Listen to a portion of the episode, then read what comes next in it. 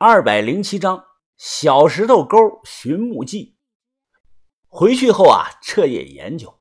根据车宝华记载的笔记描述啊，当年参加在邙山找墓的一共有七个人，他们探明排除了七十多座清代的墓葬，这点啊，帮我们排了很多雷。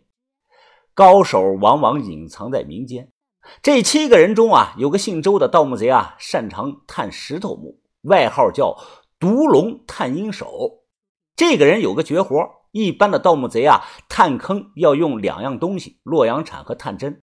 但这个人啊，不用这两样，他有一种家传的秘密手段探墓，尤其是对于石头墓。据传呀，洛阳考古队找过他，想让他帮忙探测同样是石头墓的乾陵，人不干。考古队啊，又想学习他的家传秘法，遭到了拒绝。因为一只眼看不见，所以外号叫“独龙探阴手”。据说这种绝活是口口相传，独龙探阴的后代传承了他的绝活。我也很想学习了解，但苦于是没有渠道。有件很有意思的事啊，一九五八年，丁家的祖坟被平后也找不到了，和泡菜妹一家的经历很像。丁家呢是清代丁宝桢一家。这个人呢，也叫丁宝，哎，是现在那个川菜宫爆鸡丁的发明人。他们一直在找祖坟，一直到二零一八年啊，终于被六世孙丁俊找到了。而帮他们找的，其实就是独龙探阴手的后代。根据本子上说的，在邙山中部有一片区域啊，叫小石头沟，那个地方啊，土少，几乎全都是石头。当年车宝华他们一伙人认为秦家的祖坟可能就在小石头沟里，我和把头啊对照了这个位置，正好处在我们前两天在地图上画的区域内。黑石头沟的机会很大，这是两代人的努力啊！如果这都找不到，那把头的大妹子恐怕会伤心落泪的。把头啊在大妹子面前夸下了海口，其实也是顶着很大的压力。或许他也想听老太太叫自己一声欧巴。找到了，装逼成功，人才到手；找不到，装逼失败，人财两空。这天啊，我们五个人提着包，沿途避开闲杂的人员，偷偷的上了芒山。中午到了小石头沟里，豆芽仔擦了擦汗，说道：“哎呀，啊把头啊，这也太热了吧！我感觉这些石头烫的都能那个摊鸡蛋了。”豆芽仔伸手摸了摸，忙缩回了手。哦，都辛苦点吧，咱们收人钱财，替人消灾呀。现在不干，过两天到了雨季，更没法干了。老规矩，小轩在周围放风，其他人下探针找墓，开始吧。小轩呀，长裤长袖，戴着帽子、袖套、纱巾，把自己捂的是严严实实的。从外头看啊，只能看到他一双眼睛。我问道：“小轩，你热不热？”“我热，但是我更怕晒黑了皮肤。我要捂得像小贱人一样白。”这话呀，难听了。我后知后觉，他说的是泡菜妹。清代的中晚期，墓葬有砖室墓、砖室混铸墓、石板墓三种。墓葬的形式啊，有长方形和梯形两种。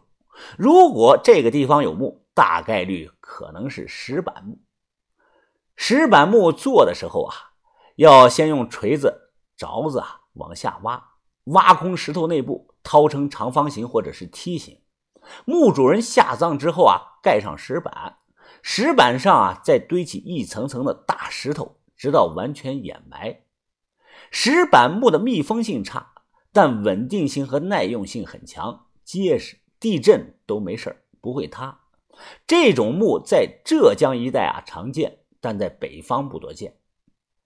想到泡菜妹的高祖本就是从南方过来的徽商，所以啊，用这种石板木也能说通。小石头沟这里都是石头，而这种木啊，当时也会做伪装，混杂在环境中，放眼望去很难分辨哪里有古墓啊。我们都不会独龙探阴的绝活，只能用老法子打探针。于哥站在一块拱起的大石头上，冲我招手说道：“云峰啊，这里很可疑呀。”我说：“那就探吧。”说完，用手帮忙扶着。于哥二话不说，抡起锤子就砸。比起下洛阳铲打探针，更是个力气活呀。如果探针打到地下三四米，突然“噗”的不受阻力穿了下去，那就代表地下有空间了，有古墓。敲了半天，看探针下到头了。于哥失望的摇了摇头，说：“哎呀，猜错了，底下没墓啊，换个地方吧。”这里面的面积很大呀，打了七八个探点从中午干到三点半，都热的受不了了。石头热的烫死人，晒得我是汗流浃背。这个时候啊，小轩突然放下了望远镜，大声的说道：“有人来了，两个人，谁呀？”小轩呢，站在石头上，又拿起望远镜看了有那么十来秒，回头说道：“哎，不用慌，是那个小贱人，是老太太和泡菜妹过来看我了，顺便呢送点水来。”我说：“啊，小轩，哎，等一下。”你来了，不要这样叫人家姑娘啊！这是骂人的话，不好听的。小轩呢，立即恼道：“我不，哼，我就是叫他来了，我就叫他小贱人，小贱人，小贱人。”哎，泡菜妹远远的看到我，挥手喊道：“哦，爸，我给你送饮料来了。”喊完话，提着篮子小跑的过来，送的呢是加了少许白糖的绿豆汤，解渴啊，又解暑。我咕噜咕噜的喝了半瓶子，他要帮我擦汗，我没让。另一边啊，老太太也在帮把头擦汗，对比我把头脸上挂着笑容，貌似很享受。倒了一杯，他端到小轩的面前，说道：“哎，姐姐啊，天气这么热，你也喝点吧。我熬了一个多小时呢。峰哥喝了很多，他说很好喝呢。”小轩皱着眉说道：“拿走，小贱人，谁要喝你熬出来的东西？”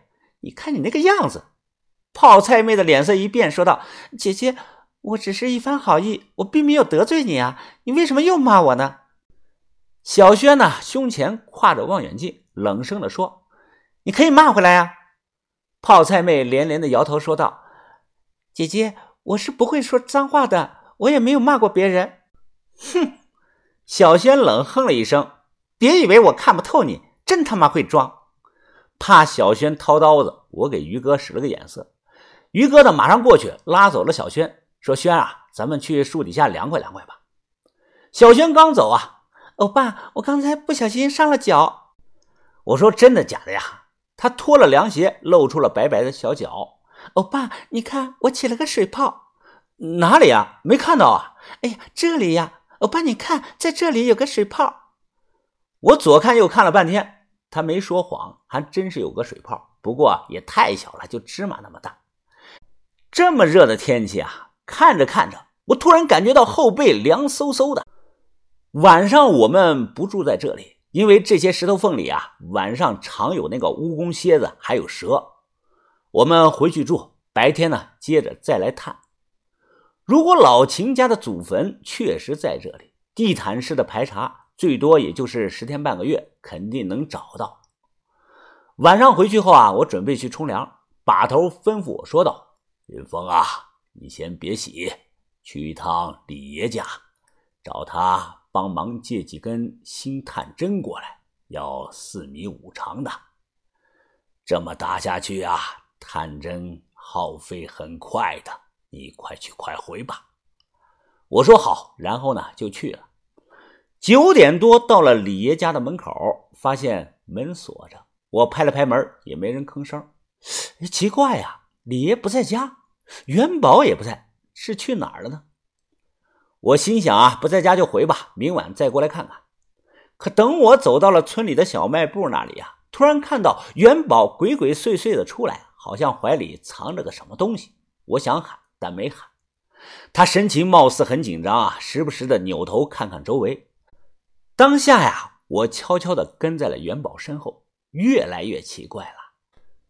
元宝呢，故意在村子里绕远路，绕来绕去啊，走到了一个小院前，开门进去了。